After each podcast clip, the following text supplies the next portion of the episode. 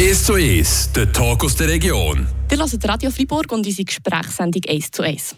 Ich bin Patricia Nägelin und heute ist jemand bei mir im Studio, der einen Beruf hat, wo sich der eine oder die andere von euch vielleicht als Kind auch schon mal gedacht hat, oh ja, das wollte ich werden. Er hat eine lange schwarze Robe an, einen Hammer in Hang und kann über das Schicksal von anderen Leuten entscheiden. So stelle ich mir persönlich das einmal vor. Arthur Lehmann, ihr seid Richter am Jugendgericht Freiburg. Sieht euer Arbeitsalltag tatsächlich so aus, wenn ich mir das vorstelle? Nein, das Bild äh, das ist so nicht ganz richtig. Eine schwarze Robe habe ich äh, keine. Ähm, wenn ich äh, einen öffentlichen Auftritt habe, öffentlich in dem Sinn, dass ich Eltern oder Kinder, Jugendliche bei mir habe, die ich vorgeladen habe, die ich anhöre, dann habe ich einfach ähm, einen Anzug an. Ich gehe dann in die Jeanshose, ja, dort Krawatten an, aber so sehe ich aus, wenn ich dort im Alltag aussen arbeite. Die Jugendlichen, die bei mir vorgeladen kommen, die sollten auch nicht primär einfach nur Schiss und Angst haben, wenn sie zu mir müssen kommen. In unserem Jugendstrafrecht tun wir eher den Akzent auf Erziehung und auf Schutz von diesen Jugendlichen setzen. Und das sind wir auf dem Radar. Wir sind nicht die Bösen, die wie abstrafen und wegsperren.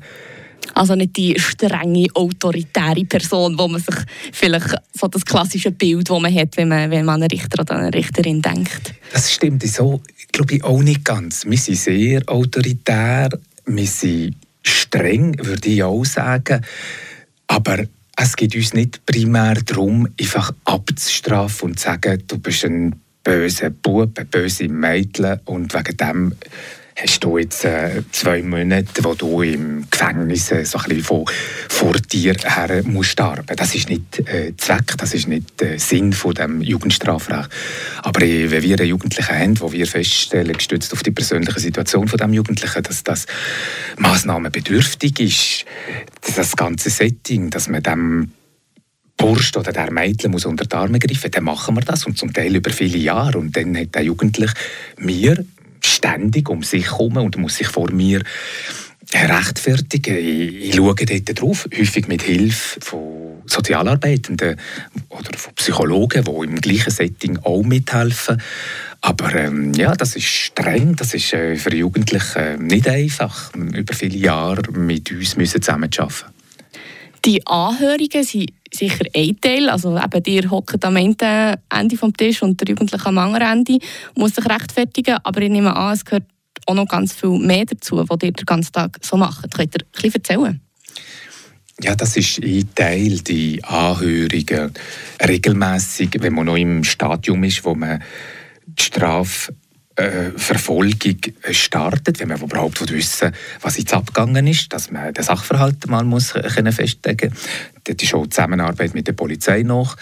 Und dass man dort soziale Abklärungen trifft, dass man am Schluss so ein ganzes Gefäß voller Informationen hat, dass man weiß, wie dass man nachher ein Urteil kann fällen das ist ein Teil. So, jetzt kann ich einen anderen Teil nehmen, das ist äh, der ganze Pikettdienst, den wir Jugendrichter äh, auch müssen bewerkstelligen müssen. Also wir sind da drei Richter, eine Richterin, zwei Richter, die das ganze Jahr abdecken und wenn schwerwiegende Vorfälle passieren, dann bekommen wir ein Telefon und dann müssen wir intervenieren. Das kann Tagstür sein, das kann in der Nacht sein, das kann ja, in der Sommerferien sein, aber das ist ein grosser Teil und das ist ein Picket-Telefon, das bei diesem Richter mitspaziert in der Fagetta und äh, wir sind da 24 Stunden abrufbar. Ein anderer Teil ist, wenn man einen Jugendlichen oder eine Jugendliche in so einer Massnahme hat, dann besucht man die auch regelmäßig in der Institution. Wir nennen das Standortgespräch, das wir dort führen, wo alle Beteiligten mit dabei sind und man muss regelmäßig die Ziele neu definieren, anpassen ja, und wenn sie es ganz gut machen, dann wären sie auch entlassen aus dieser Massnahme. Also der Alltag ist ein ganz bunter Blumenstrauß ähm, mit ganz verschiedenen Tätigkeiten, ja, wo das beinhaltet. Also was ich mitnehme, der hockt nicht nur im Gerichtssaal, sondern eben sind hier draußen unterwegs und seid in direktem Kontakt mit, mit diesen Jugendlichen. Wenn es darum geht, einen Entscheid zu treffen über einen Jugendlichen, über eine Jugendliche, welche Massnahmen muss man jetzt ergreifen, um dieser Person zu helfen? Wie fest seid ihr da rein auf Fakten und Gesetz basiert und wie fest spielt vielleicht gleich auch ein bisschen eure persönliche Lebenserfahrung oder eure persönliche Meinung mit Ihnen in so einen Entscheid? Die gesetzlichen Voraussetzungen, wie sie im Strafgesetzbuch oder in der Strafprozessordnung mir vorgegeben sind vom Gesetzgeber, die muss ich einhalten. Und wenn die nicht erfüllt sind, dann kann ich nicht zuständig sein und kann in diesem Dossier nicht handeln. Wenn ich zuständig bin und ich habe ein Dossier so weit abgeklärt, dass ich sehe, jetzt braucht es eine Massnahme oder eben nur eine Strafe, dann hilft sicher meine langjährige Erfahrung jetzt mit, zum entscheiden, ob ich jetzt die Variante A oder die Variante B äh, auswähle. Ganz regelmäßig mache ich das in allein, dass ich Psychologen häufig im Dossier auch mit impliziert oder Psychiater, unsere Sozialarbeitenden, die wir am Jugendgericht haben, die alle auch eine Stimme.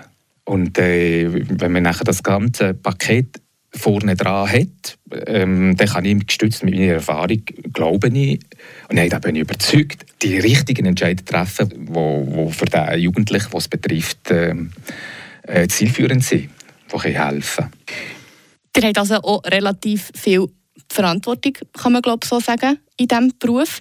Habt ihr schon immer Richter werden oder warum will man als Richter arbeiten? Ich bin äh, jemand, der nicht mit ganz klaren Vorstellungen ständig durch mein Leben gegangen ist, wo ich beruflich einmal ankommen Ich bin in der ersten Ausbildung am Lehrseminar. Ich bin nachher zwei Jahre gereist, rund um die Welt, weil ich dann gefunden habe, als junger Mann, ja, jetzt wollte ich wissen, was außerhalb vom Senseland oder vom Kanton Freiburg äh, abgeht. Ich bin zurückgekommen, habe dann eigentlich mir bewerben für beim IKRK arbeiten als Delegierte. Und dort hat ich mir gesagt, ja, da müsste man eine tertiäre Ausbildung haben. Und gestützt auf die Rückmeldungen von dem IKRK habe ich dann damals einfach mal auf studieren. Ich habe nachher ein Anwaltspatent gemacht und ein paar Jahre im Kantonsgericht gearbeitet, als Gerichtsschreiber, dann als Substitut von der Staatsanwältin. Und äh, wenn der Platz freigekommen ist beim Jugendgericht Freiburg, dann habe ich gewusst, das ist mein Job, das passt in mein ganzes Konzept rein, wo ich früher äh, Lehrer war, die Ausbildung gemacht habe, die Jugendlichen die liegen mir am Herzen, für die werde ich mich einsetzen. Und dann ist der Wechsel von der Staatsanwaltschaft zu dem Jugendgericht mir eigentlich einfach gefallen. Dort bin ich in eine Position hineingekommen, wo ich nachher helfen kann, wo, wo ich Massnahmen anordnen kann, die diesen Jugendlichen gut tun. Und das ist für mich der Traumjob, der passt. Das ist doch schön, wenn man so etwas gefunden hat für sich. Merci vielmals, Arthur Lehmann, für den ersten Einblick in den Beruf des Jugendrichter. Was die grössten Herausforderungen in diesem Job sind und wie dass er sich mit der Zeit verändert hat, das hören wir hier nach einer kurzen Musikpause. Wir sind zurück in der Gesprächssendung 1 zu 1 hier auf Radio Fribourg, heute mit mir, der Patricia Nägelin. Neben mir hockt der Arthur Lehmann. Er ist 56 und schon seit 14 Jahren am Jugendgericht zu Freiburg als Richter tätig. In all diesen Jahren, wo ihr schon dort arbeitet, gibt es da einen Fall, der euch ganz besonders in Erinnerung ist geblieben? Ja, das ist sicher einer, der mir und wahrscheinlich auch den Hörern von der heutigen Sendung sicher in Erinnerung geblieben ist. Das ist der Fall Schmitten wo ja, unter dem Titel äh, fast ein bisschen die Annalen von der Jugendstrafrechtspflege in unserem Kanton eingegangen ist. Das ist die, der Fall, wo es um Gruppenvergewaltigung gegangen ist. Mehrere Täter, die sich an zwei Opfer dort vergangen haben. Und das war ganz am Anfang von meiner Karriere. Und ja, das tragt man mit. Der ist noch da, der ist präsent. Das sind relativ schwierige Themen, die ihr Alltag damit zu tun habt. Nimmt man die auch mit heim? Die nimmt man sicher mit heim. Ich muss von mir reden, das kann ich so nicht einfach abstellen. Und am Abend um 6 oder am Abend 7, wenn ich dort aus dem Büro rausgehe, sage so, ist das einfach weg. Ähm, es ist wichtig, dass es während der Freizeit nicht eine grosse Rolle einnimmt oder dass es ihm in der Nacht den Schlaf räumt.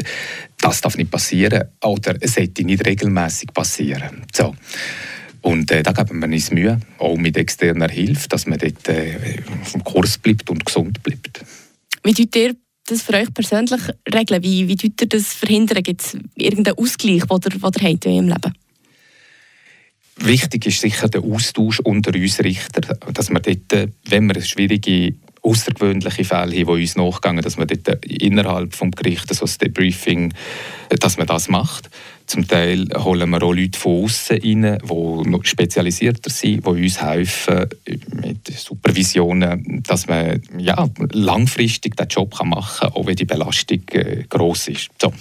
Und nebendran mache ich viel Sport und habe jetzt auch wieder auf Klavier spielen. Einfach, dass ich äh, Aktivitäten machen, die wir ähm, aus diesem Beruf rausnehmen und die mir gut tun. So, das habe ich gefunden. Ist das der schwierigste Aspekt in eurem Job, die psychische Belastung, oder gibt es noch andere Herausforderungen, die ihr in eurem Alltag antreffen? Zurzeit ist die grösste Herausforderung die, dass wir sehr viele neue Fälle bekommen, jedes Jahr. Und seit die Pandemie hinter uns ist, sind die Fälle wieder so, dass sie ziemlich stark ansteigen. Und wir haben nicht genügend Ressourcen an unserem Gericht, dass wir die Jugendlichen, die schwierig unterwegs sind, dass wir die regelmäßig anhören Dass wir die vorladen mit den Eltern zusammen und dass die bei uns müssen Rechenschaft ablegen müssen, dass wir die eine Frage stellen und dass wir die auch ein bisschen, ein bisschen steuern.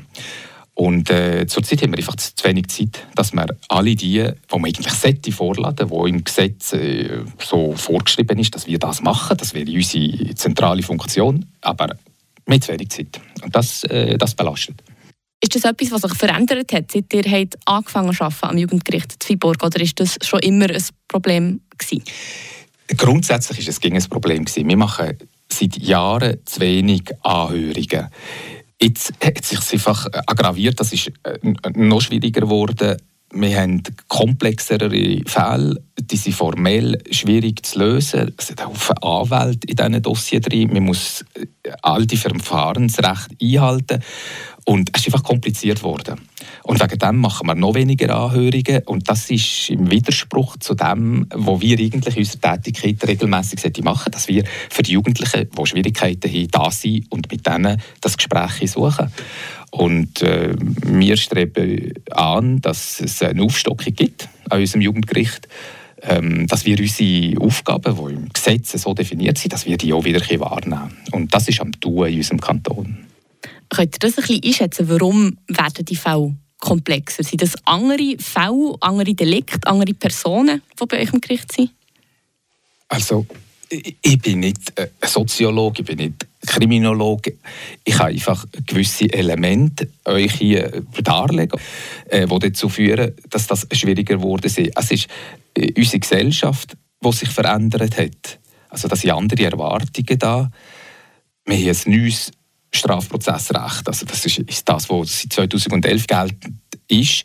Und äh, dort hat die Beschuldigte ja, viele Rechte, das ist auch richtig so, aber wenn sie die alle ausüben, mit Hilfe von Anwälten und Anwältinnen und wenn man jede verfahrensrechtliche Möglichkeit ausnutzt, ja, dann zieht sich das einfach äh, wirklich in die Länge und äh, das macht es komplex.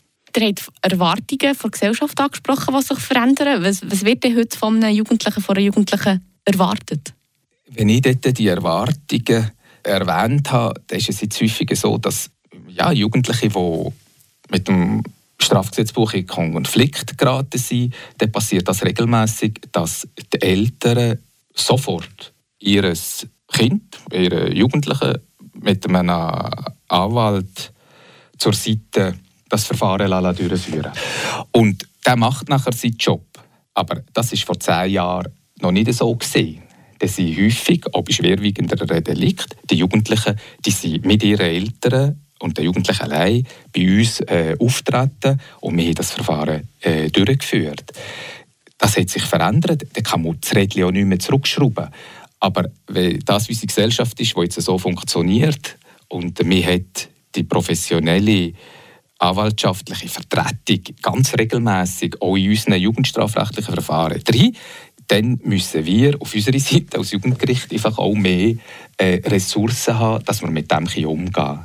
Es darf nicht sein, dass man wegen diesen Änderungen, die es jetzt gegeben hat, auch gesellschaftlicher Art, dass wir unseren zentralen Job, dass wir die Jugendlichen anhören, dass wir das nicht mehr machen Wie würdet ihr euch wünschen, dass euer Arbeitsalltag vielleicht in fünf Jahren aussieht? Ich nehme an, dass in fünf Jahren die künstliche Intelligenz uns einen Haufen von Standardarbeiten wird abnehmen. Ich kann mal so ein Beispiel geben. Wenn Jugendliche verzeigt werden, die gekifft haben oder die ein Töffel frisiert haben, dann gehe ich davon aus, dass die Daten, die die Polizei sammelt, eine künstliche Intelligenz problemlos könnte so weiterverarbeitete Daten, dass das einen Strafbefehl würde geben äh, wo ich am Schluss allenfalls einfach noch eine Unterschrift könnte darunter tun Das sind Dossier, dort muss ich nicht als Richter meine ganze Energie hineingeben. Jetzt gerade ist dort ein Haufen Zeit, die wir wie verlieren, wenn wir das selber müssen machen müssen. Dort möchte ich noch hinzufügen, wenn man nachher zeitlich mehr Freiheiten bekommt, wie für einen Haufen repetitive Arbeiten, die wir auch haben in unserem Jugendgericht, wenn das eine künstliche Intelligenz uns würde abnehmen ja, vielleicht hätten wir nachher genug Zeit für die Jugendlichen anzuhören, die eben nicht mit einem Computer reden oder das auch nicht sondern die auf unsere Hilfe, eine persönliche, erfahrungsberuhte ja, Hilfe angewiesen sind, dass man das dann machen kann. Da sind wir doch gespannt, ob in Zukunft noch in jedem Anhörungssaal wirklich ein Richter, eine Richterin in Person hockt oder plötzlich nur noch ein PC. Arthur Lehmann, ihr seid Richter am Jugendgericht Fribourg und habt uns heute ganz einen spannenden Einblick gegeben in diesen Job. Das ganze Gespräch mit ihm könnt ihr wie immer auf frapp oder auf radiofr.ch nachhören.